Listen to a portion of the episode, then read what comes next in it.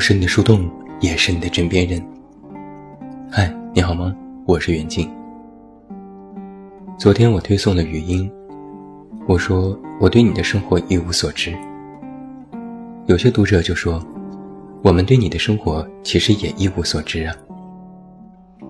那今天晚上，我就来和你讲一讲我上半年的生活。二零一九年二月二十五日。农历正月二十一，我过完春节假期回到北京。第一天回京，我还活蹦乱跳；第二天，我就起不了床。一睁眼，我发现自己动弹不得，半个身子撑起来，整个后背开始一阵剧痛，我又倒回到床上。我当时第一意识是，我瘫痪了。缓了很久，我才勉强坐起来。没有办法扭头，从后脑勺到尾椎，感觉像是拿着一块木板钉住了，没办法活动。第一天，胳膊发麻，没办法长时间坐着。第二天，开始头疼，整个脑袋像是炸开一样。第三天，说话开始不利索，一着急就会流口水。我意识到问题的严重，赶紧去医院拍片。医生说我是颈椎错位，压迫了神经，脊椎也有部分关节错位。我开始吃药，贴膏药，每天按时理疗，但见效并不快。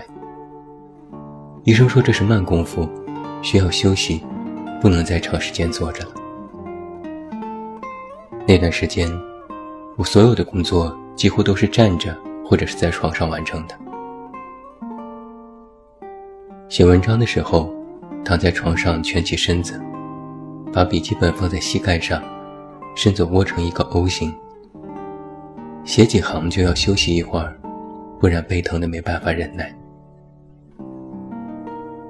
录节目的时候，嘴一直打飘，五秒钟的一句话，要反复录好几次才能说对。平时录一期节目要二十分钟，现在要一个半小时。每天去做理疗，把通电的磁片贴在脖子和后背上，一阵阵电流顺着电线进入身体，不由自主全身颤抖，又酸又麻。我开玩笑的对旁边的病友说：“感觉自己像钢铁侠。”治疗了一个半月，我接到了公司合伙人的电话，让我有时间去趟公司。合伙人一脸凝重，他说：“公司可能运营不下去了。”我表现得异常平静，点点头：“那该怎么办就怎么办吧。”合伙人面对我的震惊有些吃惊：“你真的是这么想的？”我说。只要你们决定了，我没什么意见。从二零一八年开始，我其实就不经常在公司出现了。常规业务都交给合伙人，我只对接客户和项目拍摄。传统的广告模式在近几年被严重冲击，四 A 公司都纷纷转型，谋求新的发展。像我们这种创业的小公司，能够坚持到今天，已属不易。好在，我从来都不孤注一掷，早就把鸡蛋放在了不同的篮子里。这几年做投资人、做影视投资、做自媒体，也算是在尽力尝试。现在一个蛋破了，也在意料之中，不至于满盘皆输。那段时间，我除了每天治疗颈椎，剩下的时间都奔波在北京的各大写字楼。去和客户解释斡旋追讨尾款、安顿员工、退租各种场地。同事们说，我特别淡定，共事几年，从未见过我如此冷静。我说，没事儿我可以躲清闲，有事儿我当然要承担，把大家都安排好，我才放心。实际上，我每天都在不停地给自己做心理建设，随时随地都在深呼吸，告诉自己绝不能倒下。我曾看过一些文章，比如什么一步步开垮公司的，那些作者的调侃、自嘲还有无奈，依然记忆犹新。今日轮到我，体会却不同。我的确表现得冷静果决，和财务清算账目，发现还有结余，全部平摊给了员工，给他们安排新的工作，请他们吃饭，喝得大醉。因为颈椎，我其实不能长时间开车，但北京这路况，但凡上路就要个把小时。开车时已百般不适，下车更是小心翼翼。经常能够听到背部咯吱咯吱的声音，那是腰椎相互摩擦的声音。那一天，我推完办公室，搬着一些杂物从写字楼里出来，迎面吃了一嘴柳絮。我突然想起，当年也是这样一个春天，我们几个人来到这里，笑着相互鼓励，势必要干出一番事业。如今想来，成败好像就在弹指一挥间，多了几分唏嘘。做完公司清算，我感觉自己最后的一点冷静都被消耗殆尽了，剩下的都是歇斯底里。身体里开始有一个潜在的危险浮出水面，他咧开嘴，露出了獠牙。我感觉自己病了。某天清晨醒来，闭着眼睛，就能感觉到身体昏昏沉沉，脑子装的抬不起来，身体像是被禁锢住，一动也不想动。我在想，好累呀，真的好累呀，怎么会这么累呢？明明休息在家，却什么都不想做。连抬起脚走路都感觉十分辛苦，手机里依然有许多未处理的工作，却连点亮屏幕的勇气都没有。我意识到，糟了，抑郁症可能复发了。春季本身就是抑郁症的高发期，往年我都特别小心，注意调整自己的情绪，今年却因为身体和工作无暇顾及，让这个坏蛋钻了空子。我倒没有去医院，只和心理医生聊了聊。他建议我重新吃药，我说不，我要正面去疏解，实在扛不过去再说。有那么一个月的时间，我每天待在家，佝偻着身子，心里像是压了一座大山，压得我喘不过气来，情绪波动也非常明显。只要稍微有点事情，那种异常劳累的感觉就会袭来，泪点也特别低，看条微博都会落泪，免不了就会大哭一场。每天反复告诉自己没问题，我只是生病了，我只要注意调节，吃好睡好，一切就都会好起来的。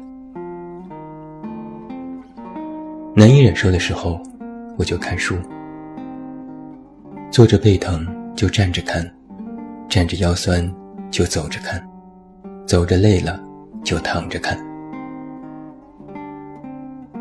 这段时间，我看了《资治通鉴》《政治学百科》《毛泽东文选》《西藏生死书》《梦书》《红书》《我的前半生》《政见》系列，还看了许多作家出的新书。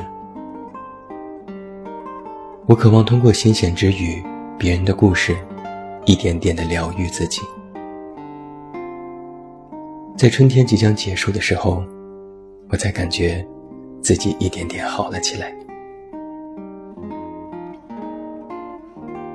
在我治疗颈椎时，医生告诉我，你应该多运动，运动是最好的药。于是，在我生日那天，我送给自己一台家用跑步机。我是一个非常不喜欢运动的人，但我给自己立了一个 flag，要逼着自己去跑步，可以转移注意力，也能维持健康。第一天气喘吁吁，连走带跑三公里，两个膝盖就隐隐作痛。又坚持跑了两天，结果我又下不了床了，膝盖疼得无法打弯，需要人搀扶才能勉强走几步。我心想。这也太倒霉了吧！第一天颈椎刚不疼，第二天膝盖就开始疼，真是一天都不带耽误的。贴了一点膏药，膝盖依然没见好，反而愈加严重。站着的时候不知道重心该放在哪里，坐着的时候要把腿摆在一个奇怪的角度，不能弯腰，拖着腿走路。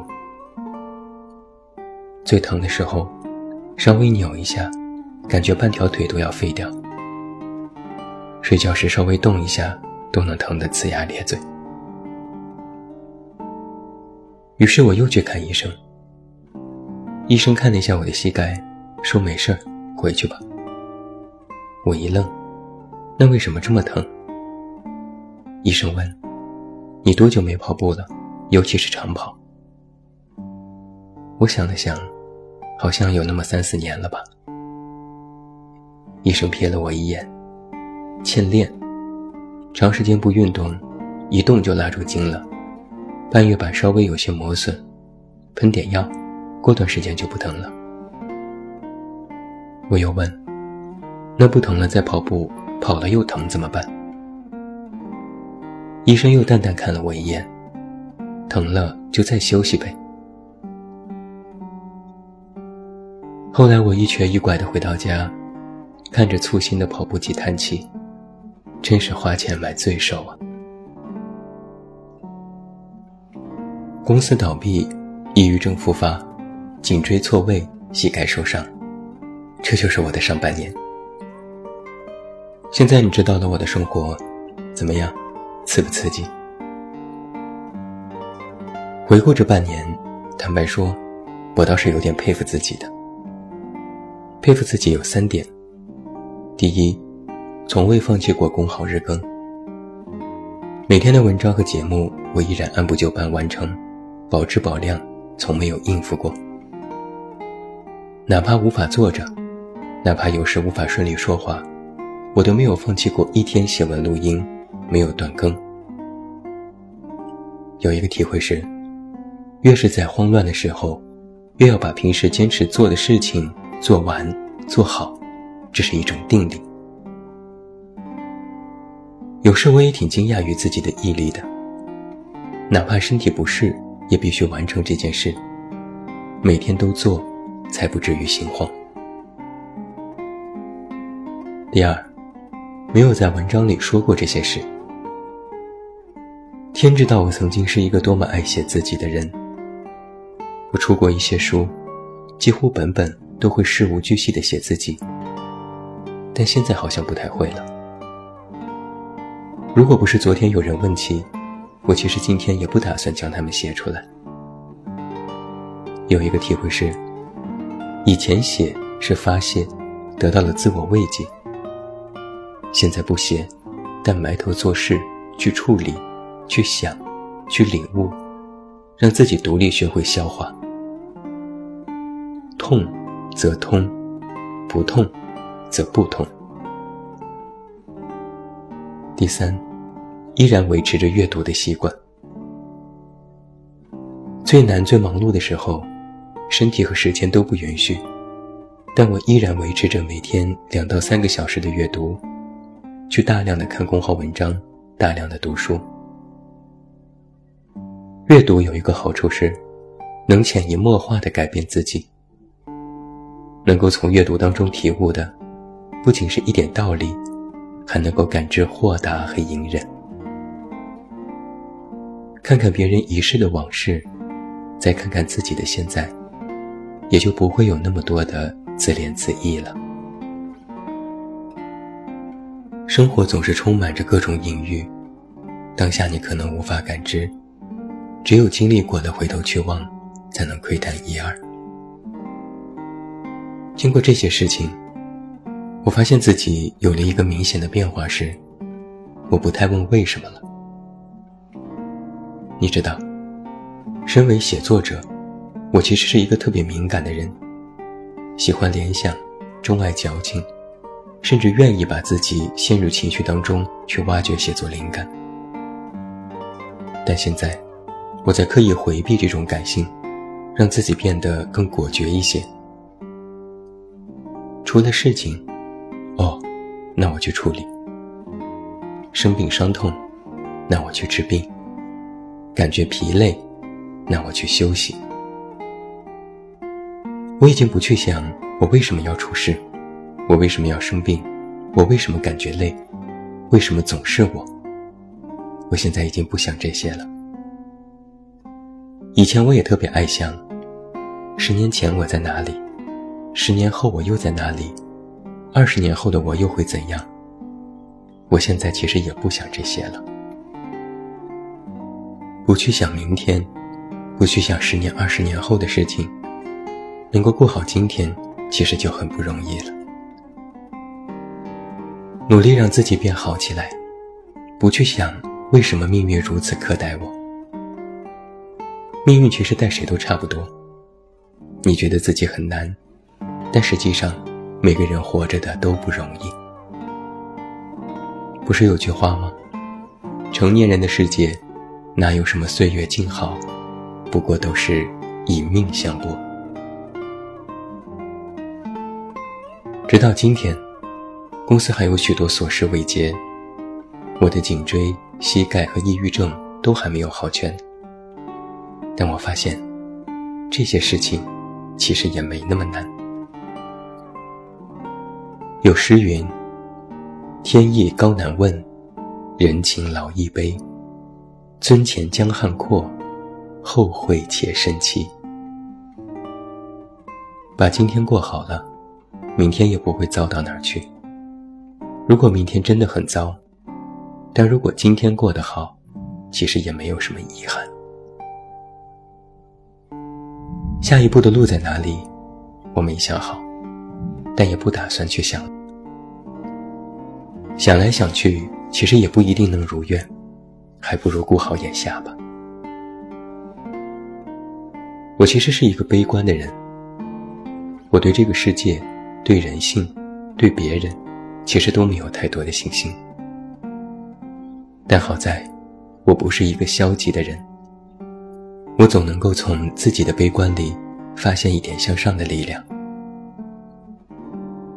有句话说：“打不倒我的，终将让我变得更强大。”这话太鸡汤了，我来改一改。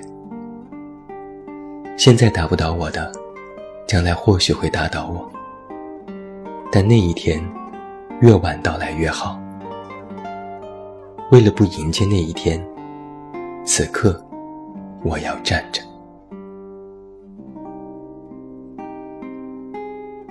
听完这期的节目，或许你会想要安慰我，会想要给我加油。我倒觉得，不如你去过好你的生活，把这声加油送给你自己，让我们一起再努力吧。最后，祝你晚安，有一个好梦。不要忘记来到微信公号“这么远那么近”进行关注，每天晚上陪你入睡，等你到来。我是远近，我们明天再见。胡雪大人的语气引着你庆幸自己没跑太久，还活在弹丸之地，纯粹的以为世界等同云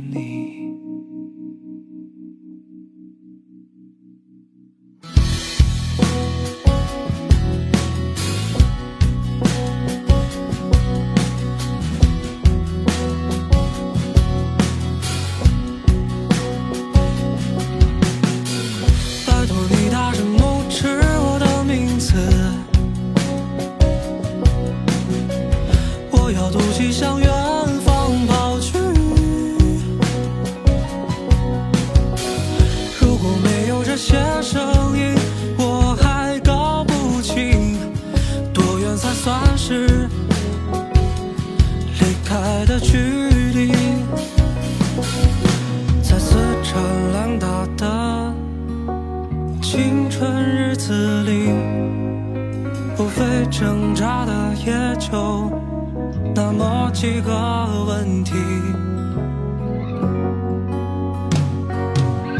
我习惯在包里藏